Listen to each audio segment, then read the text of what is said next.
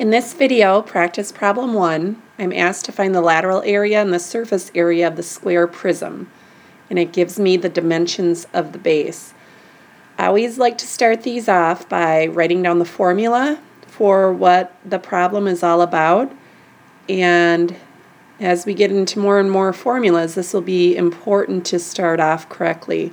We're asked to find the surface area of the prism, and so I want you to start off by writing out that formula.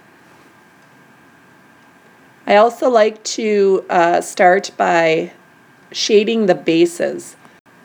And the reason that I do that is it um, can help you from making little simple errors as we go along. So you don't need to color it in, but highlight or note that your base, you don't have to do both of them, maybe just one of them, is going to be the 5 by 5 that we're told in the problem.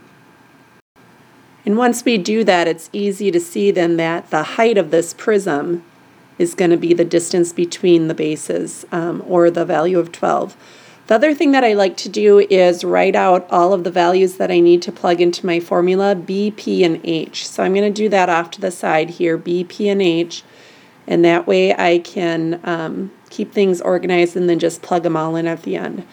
You don't need to write this out, but as you're starting out, just to remind yourself um, what each of these values represents. The B represents the area of the base. P represents the perimeter of the base.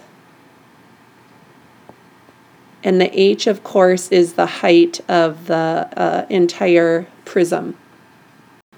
It's important to remember that B and P are both going to be values based on the base of your prism. And then the H is going to be that separate value, the height of the, the vertical height between the two bases.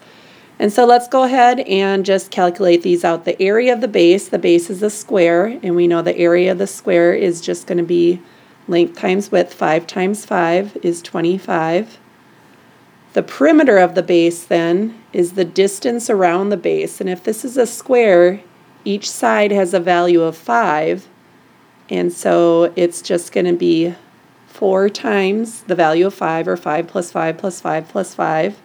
The distance around the base is 20. And then the height we already pointed out is the value of 12. And now that I have all three of those values to plug in, it will be a lot easier to just go ahead and plug them in. 2 times my base, 2 times 25, plus my perimeter times my height. Keep in mind, too, that if you're skipping this part of it and just plugging these values in, we see a lot of mistakes when that happens. So I would really recommend that you write down each of these values. Once you have everything to plug in, plug it in and then simplify. There are two separate terms here that we have to simplify before we add them together, basic order of operations.